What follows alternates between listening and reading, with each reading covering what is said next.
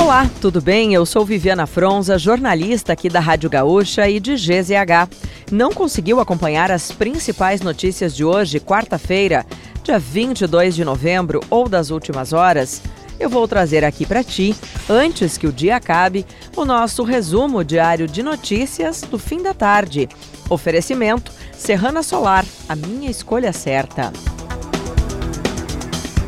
O Hamas anunciou nesta quarta-feira a trégua de quatro dias acordada com Israel em troca da libertação de 50 reféns do grupo terrorista.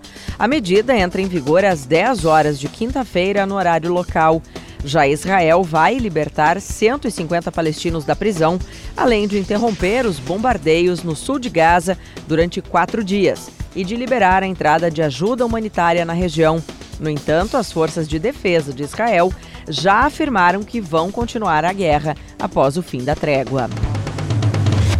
Um dia e meio depois de ter se deslocado em razão da força da água, um dos 14 portões do sistema de proteção contra as cheias parou de apresentar vazamento em Porto Alegre. Não foi possível soldar a comporta localizada embaixo da ponte do Guaíba, pois a estrutura entornou. A solução encontrada foi criar um dique para impedir que a água passe por baixo da Avenida Castelo Branco.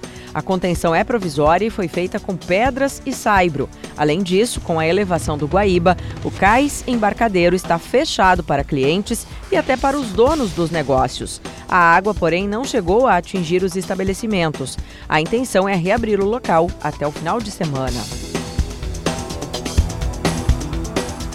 Com o lançamento de um manual de atuação e uma série de painéis com especialistas, o Ministério Público do Rio Grande do Sul começou o seminário Realidade das Mudanças Climáticas, os desafios da governança e da reconstrução nesta quarta-feira. A programação se estende até a tarde de quinta-feira, reunindo outras autoridades para tratar de ações para prevenção e enfrentamento de desastres naturais.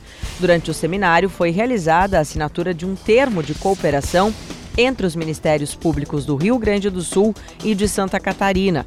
O objetivo é empregar esforços conjuntos para o enfrentamento das questões decorrentes das mudanças climáticas.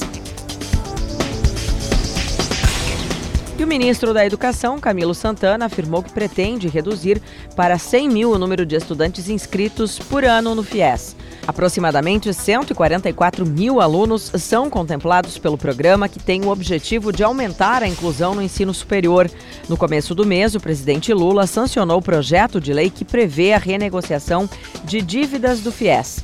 Atualmente, há mais de um milhão de pessoas inadimplentes, com saldo devedor de 54 bilhões de reais segundo o balanço do Ministério da Educação. O ministro complementou que a medida integra um plano para reformular o FIES. A taxa de desemprego recuou de forma estatisticamente significativa em apenas três das 27 unidades da federação na passagem do segundo trimestre para o terceiro trimestre de 2023. Segundo os dados da Pesquisa Nacional por Amostra de Domicílios Contínua, divulgados pelo IBGE, a taxa de desocupação média nacional caiu de 8% para 7,7% no período. No Rio Grande do Sul, houve estabilidade, com 5,3% no segundo trimestre e 5,4% no terceiro. E para fechar o nosso resumo de notícias antes que o dia acabe, tem a previsão para amanhã. O tempo segue instável na parte centro-norte do estado.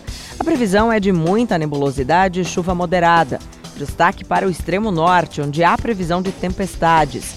Já no centro-sul do estado, na região de Uruguaiana e na campanha, o sol volta a aparecer e não há previsão de chuva. Se quiser saber mais sobre algum desses assuntos e muitos outros, além dos nossos colunistas, áudios e vídeos, é só acessar gzh.com.br ou o aplicativo de GZH. Amanhã a gente volta aqui antes que o dia acabe.